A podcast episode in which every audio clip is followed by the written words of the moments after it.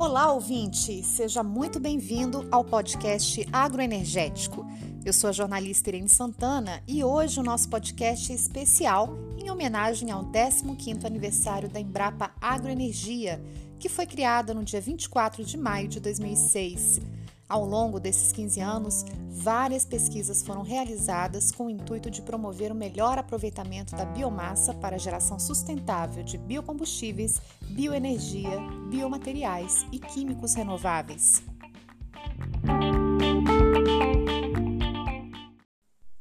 A partir de 2017, a Embrapa Agroenergia passou a focar suas pesquisas na bioeconomia, que é o um modelo de produção industrial baseado no uso de recursos biológicos renováveis. Isso foi feito a partir do modelo de inovação aberta adotado pela empresa, que possibilitou a inserção de ativos pré-tecnológicos e tecnológicos no mercado por meio de parcerias público-privadas.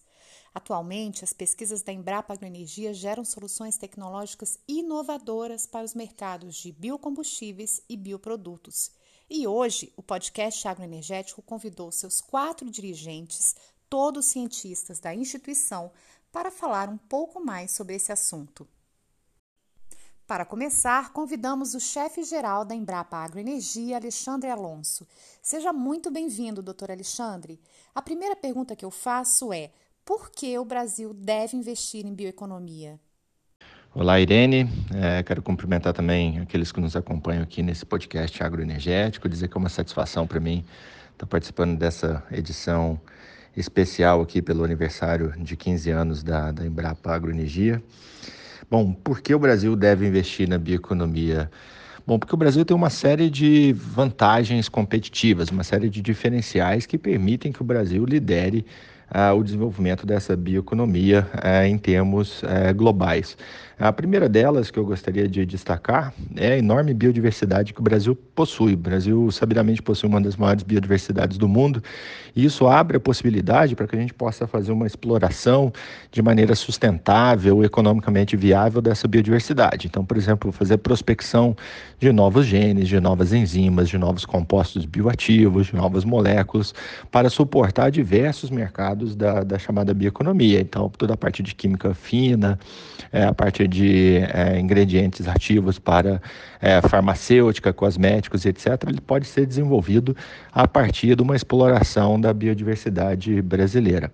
E um outro ponto que eu chamo a atenção também é que, além da biodiversidade brasileira, o Brasil possui uma agricultura punjante. Hoje, quando a gente pega os dados da, da bioeconomia, tanto em termos globais quanto em termos nacionais, a gente percebe que o que sustenta a bioeconomia é basicamente o setor agrícola ou agropecuária e também a manufatura de, de alimentos e bebidas. Então, o Brasil ele tem uma condição é, bastante privilegiada em termos de agricultura. O Brasil hoje é um dos principais produtores de alimentos no mundo, alimentando uma população é muito superior à sua própria, então o Brasil fornece alimento para o mundo, uma produção agrícola bastante diversificada, então desde de grãos, commodities, como também é, toda a parte de, de, pequenos cultivos, é uma agricultura diversificada também na sua forma, é, seja com grandes é, produtores, médios produtores e também pequenos produtores. Então, o Brasil pode é, continuar investindo no desenvolvimento dessa agricultura por meio de um processo de intensificação sustentável e, né, numa mesma área, passar a produzir cada vez mais produtos de origem agrícola. Então, a agricultura brasileira já é, é reconhecidamente produtora de alimentos, fibras, bioenergia, mas ele pode passar a prestar também outros tipos de serviços, serviços ecossistêmicos, serviços ambientais e também como fonte de biomassa para a geração é, de bioenergia, também como fonte de biomassa para, a indústria química. É, então, esses é, são as duas, os dois pontos que eu gostaria de destacar, porque o Brasil tem uma, uma biodiversidade é, bastante grande e também tem uma agricultura punjante. Esses seriam os dois pontos é, que eu gostaria de comentar de por que o Brasil deve investir na bioeconomia. A Embrapa Agroenergia atua no desenvolvimento de tecnologias para a produção de diversos tipos de biocombustíveis originados da biomassa vegetal. Quais são, doutor Alexandre, as principais matérias-primas trabalhadas pelos pesquisadores e visando a que tipos de biocombustíveis?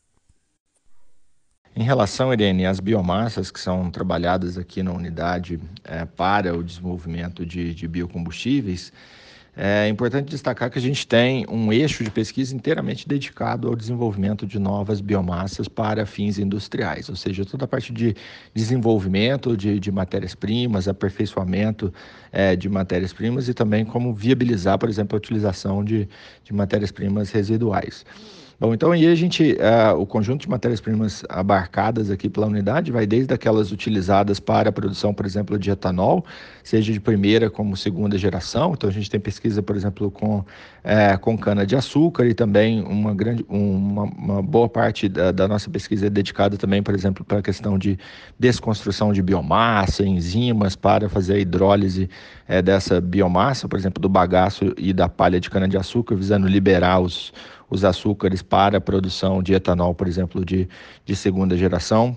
É, quando a gente pensa, por exemplo, no, no biodiesel, a gente tem um, uma série de pesquisas sendo é, realizadas com matérias-primas oleaginosas, então destacando aqui o trabalho é realizado pela unidade com a macaúba, principalmente. A gente tem um trabalho é, voltado em, em, duas linhas, uma principalmente para desenvolver métodos e ferramentas para melhoramento de macaúba, então a gente tem trabalhado, por exemplo, no desenvolvimento de marcadores moleculares, caracterização da, da diversidade genética dessa cultura. É, e a gente tem uma outra linha voltada, por exemplo, para estabelecer sistemas de cultivo, é, pensando principalmente na exploração da macaúba em pequenos é, produtores. Então, tanto a parte do sistema de cultivo, quanto métodos para colheita, armazenamento, processamento do fruto é, para extração do óleo. A gente tem um trabalho também com, com palma de óleo, o Dendê, né? A gente está uh, agora assinando um novo acordo de cooperação por, uh, no, por ocasião do nosso 15º aniversário. Então, um, uma linha de pesquisa bastante grande uh, dentro da unidade e mais recentemente também com a, é, com a canola, né? A gente tem, tem feito um trabalho para tropicalização da canola, mais ou menos ao exemplo do que foi realizado é, com a soja. Então a gente está testando genótipos de, de canola na região do Cerrado, aqui no Centro-Oeste, identificando os melhores e também investindo em melhoramento. Bom, a gente tem, obviamente, pesquisa com, com outros biocombustíveis, então a gente recentemente iniciou é, uma pesquisa para produção de diesel renovável a partir de resíduos é, animais, assim como uma série de pesquisas utilizando, por exemplo, é, dejeitos, rejetos de, de, de, vários tipos de produção, produção agrícola e também produção industrial, visando a produção, por exemplo, de, de biogás, usando, ah, obviamente, também óleo de fritura residual. Então, como você vê, as pesquisas com biomassas aqui na unidade, elas abarcam um conjunto bastante amplo de, de, de, de biomassas, mas principalmente aquelas que têm é, ou uma utilização mais consolidada para a produção de bioenergia e biocombustíveis, ou aquelas que têm um grande potencial para passarem a ser é, biomassas provedoras é, de matéria-prima para a produção de biocombustíveis. Falando um pouco mais do biodiesel, que é o diesel produzido a partir de diversos tipos de oleaginosas, é, qual é o papel desse biocombustível na transição para uma economia de baixo carbono e quais são as perspectivas brasileiras dentro deste cenário? Essa é uma pergunta interessante, Irene. É, basicamente porque é, não somente o biodiesel, mas todos os biocombustíveis eles têm um papel é, muito relevante é, nessa transição para uma economia de baixo carbono. É, o Renova Bio, Política Nacional de Biocombustíveis, ela é, inteligentemente atrelou essa eficiência energética dos biocombustíveis à sua eh, as emissões de CO2, reconhecendo que biocombustíveis eles possuem uma menor emissão de CO2 quando eh, comparados ao combustível fóssil de referência. Então, quando você compara, por exemplo, o biodiesel ao diesel fóssil, ele emite menos CO2 durante seu processo eh, produtivo como um todo, assim como acontece, por exemplo, também com, com o etanol. É, no etanol, a, as estimativas indicam que desde a introdução dos carros flex fuel, a gente já mitigou a emissão de mais de meia tonelada de CO2 equivalente na atmosfera, é, basicamente pela substituição da gasolina pelo, pelo etanol.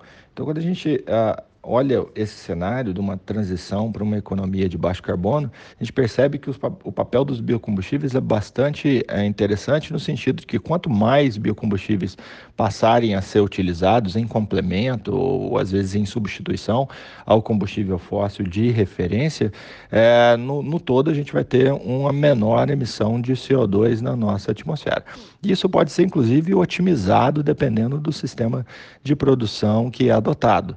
É, por exemplo, dentro do Renova Bio, é, as emissões de CO2 elas são calculadas é, durante todo o o ciclo de vida da, daquele biocombustível, ou seja, desde a sua produção, incluindo a fase agrícola, como também a, fase industrial e também a fase de transporte.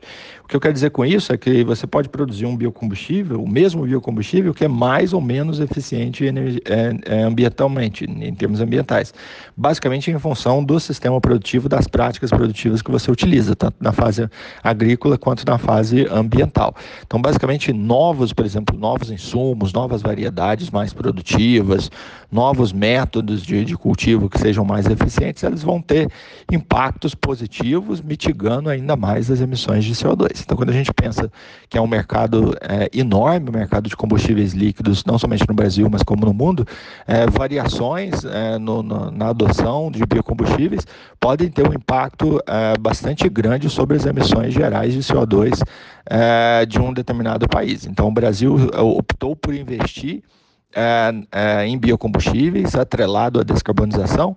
Esse é o motivo, por exemplo, que existe o Programa Nacional de, de, de Biocombustíveis, o Renova Bio, que já atrela as metas é, climáticas que o, que o, país assumiu por meio da sua NDC ao aumento na, na, utiliza, na produção e utilização de biocombustíveis, e também agora, mais recentemente, com o Programa Combustível do Futuro, lançado pelo Ministério de Minas e Energia.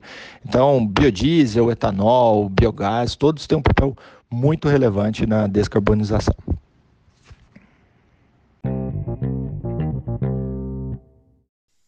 Convidamos agora para entrar na conversa o chefe de pesquisa e desenvolvimento da Embrapa Agroenergia, Bruno Laviola.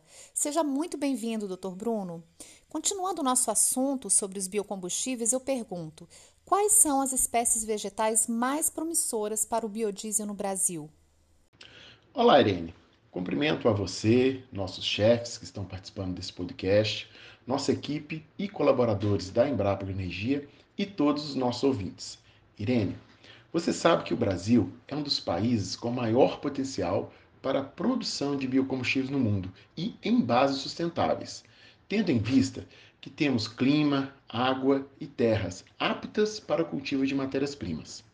No que se refere ao biodiesel, temos uma grande diversidade de oleaginosas com adaptações regionais, o que traz para o país grandes oportunidades para diversificar as matérias-primas usadas na produção de biodiesel e para outros biocombustíveis originados de óleo e gorduras vegetal e animal. Entre as matérias-primas usadas atualmente na produção de biodiesel, a soja se destaca devido à sua grande escala de produção no país. Somos hoje o maior produtor de soja no mundo tendo esta matéria-prima participação em mais de 70% na produção de biodiesel. Porém, como eu comentei, no Brasil há uma grande oportunidade para diversificar matérias-primas para a produção de biodiesel. E neste contexto, a Embrapa Agroenergia vem desenvolvendo ações de pesquisa, desenvolvimento e inovação para aumentar a competitividade de oleaginosas alternativas à soja. Nesse sentido, temos ações de pesquisas na Embrapa Agroenergia com a palma de óleo, conhecida popularmente como dendê, com a macaúba, que é uma palmeira nativa do Brasil e que apresenta grande potencial para a produção de óleo, e buscamos também tropicalizar a canola. Além das pesquisas para o desenvolvimento das oleaginosas, temos ações buscando desenvolver processos agropecuários e agroindustriais para agregar valor aos produtos e coprodutos da cadeia de produção dessas oleaginosas. Uma das frentes de pesquisa da Embrapa Agroenergia são os estudos para a tropicalização da canola, tema que inclusive já abordamos aqui no nosso podcast. A partir do andamento das pesquisas com essa oleaginosa, podemos prever que no futuro ela seja utilizada como matéria-prima preferencial para a produção de biocombustíveis? A canola é a terceira oleaginosa mais produzida no mundo, ficando atrás apenas da palma de óleo e da soja, tendo sido desenvolvida na década de 70 para regiões de clima temperado. No Brasil, a cultura se estabeleceu na região sul, onde vem sendo cultivada desde então. O trabalho que a Embrapa Energia vem desenvolvendo para tropicalizar a canola é o mesmo que foi feito com a soja no passado e mais recentemente com o trigo. As pesquisas atuais com a canola possuem foco na tropicalização, ou seja, queremos adaptar a planta e os sistemas de cultivo para que a oleaginosa possa ser cultivada como opção de safrinha nas regiões do Cerrado e semiáridas do Brasil. Para se ter uma ideia dos impactos da tropicalização da canola, podemos fazer uma simples análise.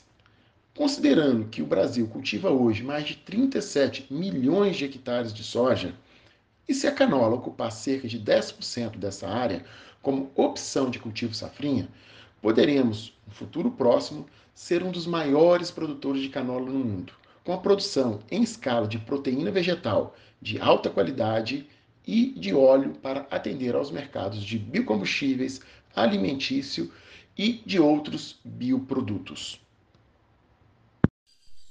E como o cultivo de oleaginosas para a produção de biodiesel pode ajudar na inclusão produtiva e social da agricultura familiar no Brasil?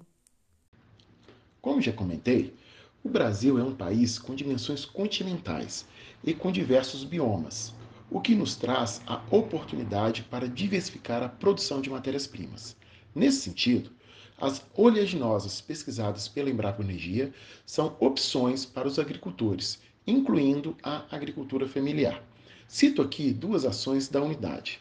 A primeira ação vem sendo desenvolvida no Distrito Federal para o desenvolvimento da canola em parceria com agricultores da Cooperativa Agrícola do Rio Preto, cujo projeto tem foco no desenvolvimento da cadeia produtiva da oleaginosa no Cerrado, embasado nos resultados obtidos pelas pesquisas na unidade.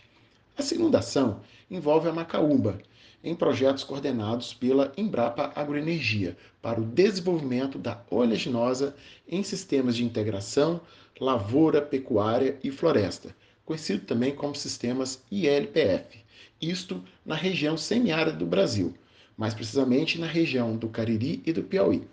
Ambas as ações seguem na linha da inovação social, ou seja, fazendo com que as pesquisas gerem inovação no campo e em parceria com os agricultores.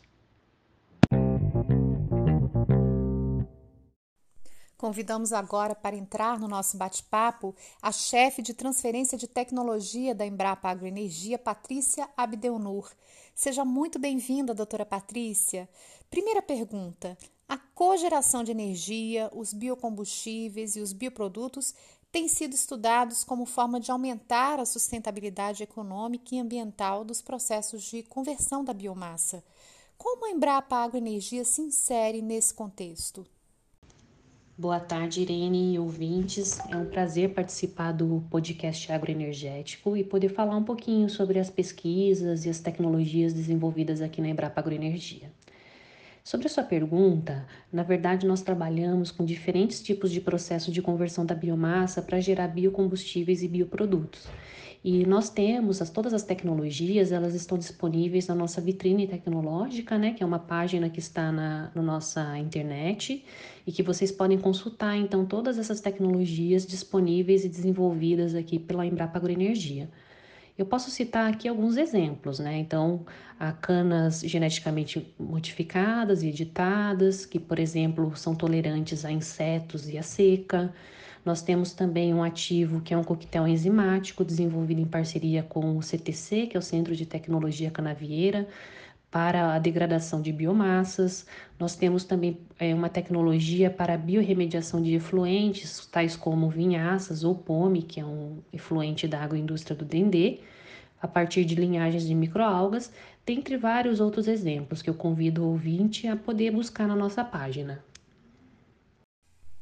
Dentro do mercado de bioinsumos, o segmento que mais cresce é o de defensivos biológicos, segundo a empresa CropLife Brasil.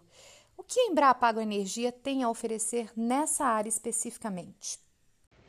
Dentro do mercado de bioinsumos, ele teve um grande avanço e um grande desenvolvimento. Somente no ano de 2020, ele saltou 70% no Brasil em relação ao ano anterior e teve uma movimentação de 1,17 bilhão de reais. E essa projeção de 2021 é que esse valor suba ainda mais para 30%. Então, nós temos alguns é, bioinsumos que são desenvolvidos aqui na nossa unidade. Então, temos, por exemplo, a produção de xilitol e ácido xilônico a partir do bagaço de cana, de açúcar, a produção de biofertilizantes, o beta-caroteno e corantes naturais a partir de microalgas. Temos também a produção de bionematicida a partir de resíduos agroindustriais, e todos isso são resultados de pesquisas que, como eu comentei anteriormente, podem ser encontrados na página da vitrine tecnológica dentro do site da Embrapa Agroenergia. Muitas das pesquisas desenvolvidas pela Embrapa Agroenergia não aconteceriam se não fosse a parceria que temos com diversas empresas no co-desenvolvimento de ativos tecnológicos. Por que, doutora Patrícia, a parceria com o setor privado é tão importante? A parceria com o setor privado é de extrema importância porque a gente consegue transferir as nossas tecnologias para o mercado que vai atingir então a sociedade. E com isso nós conseguimos fazer essa transferência de tecnologia mais rapidamente. Nós temos aqui na nossa unidade a Embrapi. É, somos credenciados como uma unidade da Embrapi, ou seja, temos recurso e disponibilidade de fazer projetos de inovação com o setor industrial.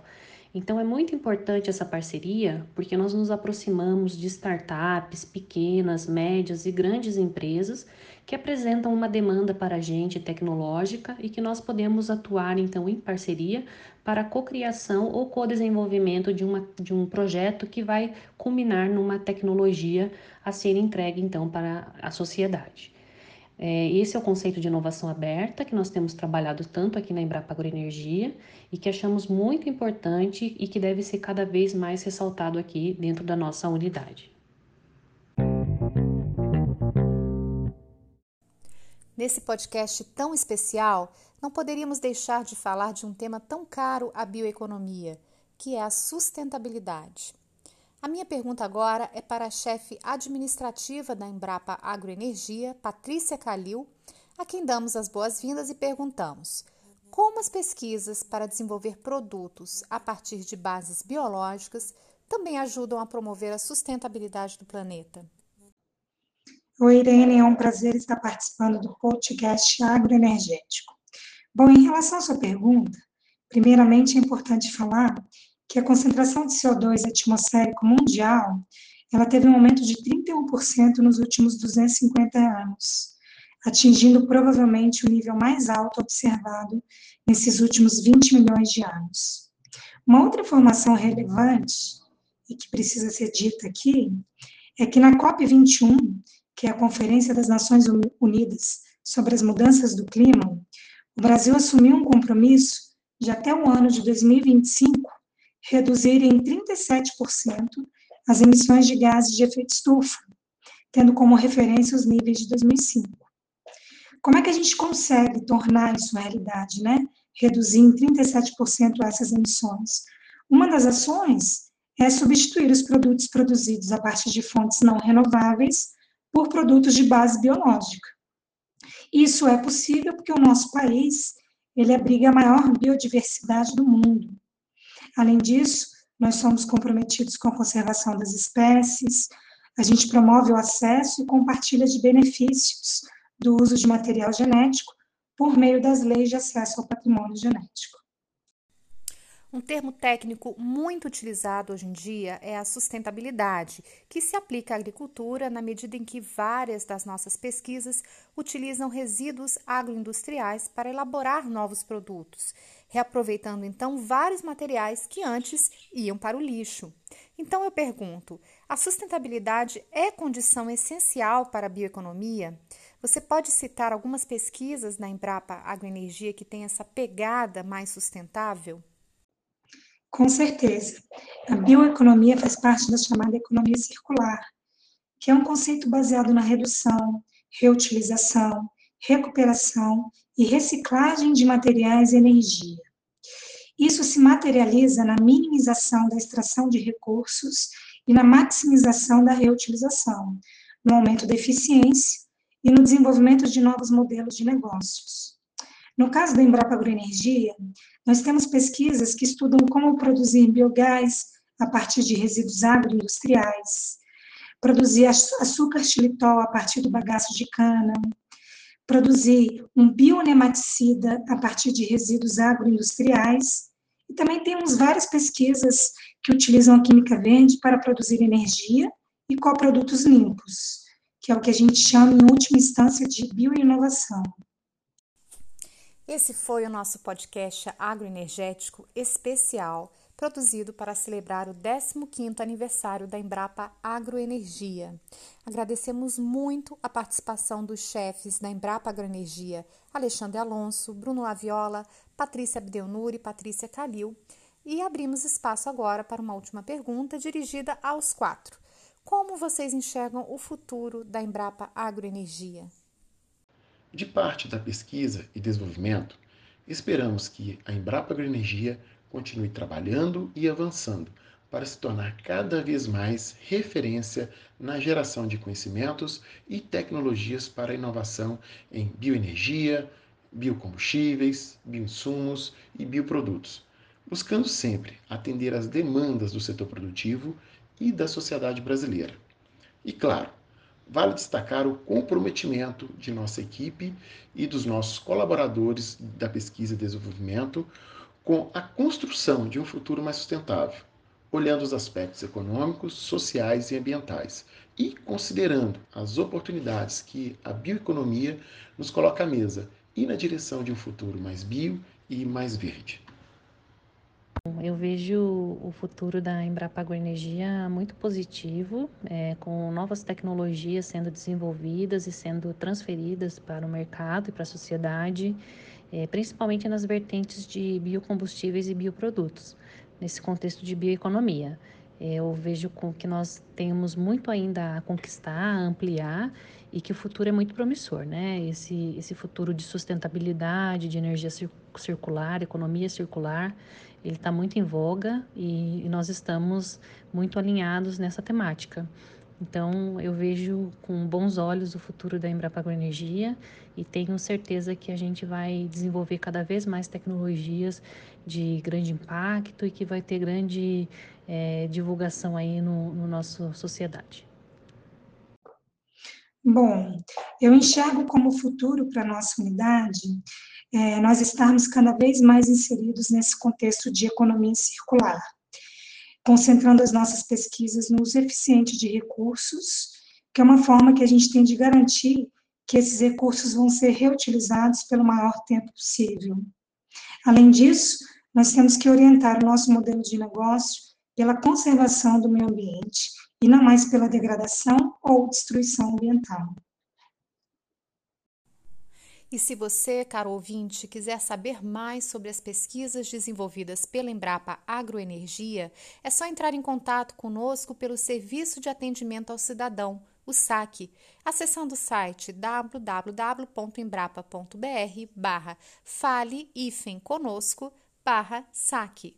Vou repetir, www.embrapa.br barra fale conosco barra SAC. Também convidamos você a visitar o site da Embrapa Agroenergia, www.embrapa.br agroenergia e as nossas redes sociais no Instagram, Facebook, Twitter e LinkedIn.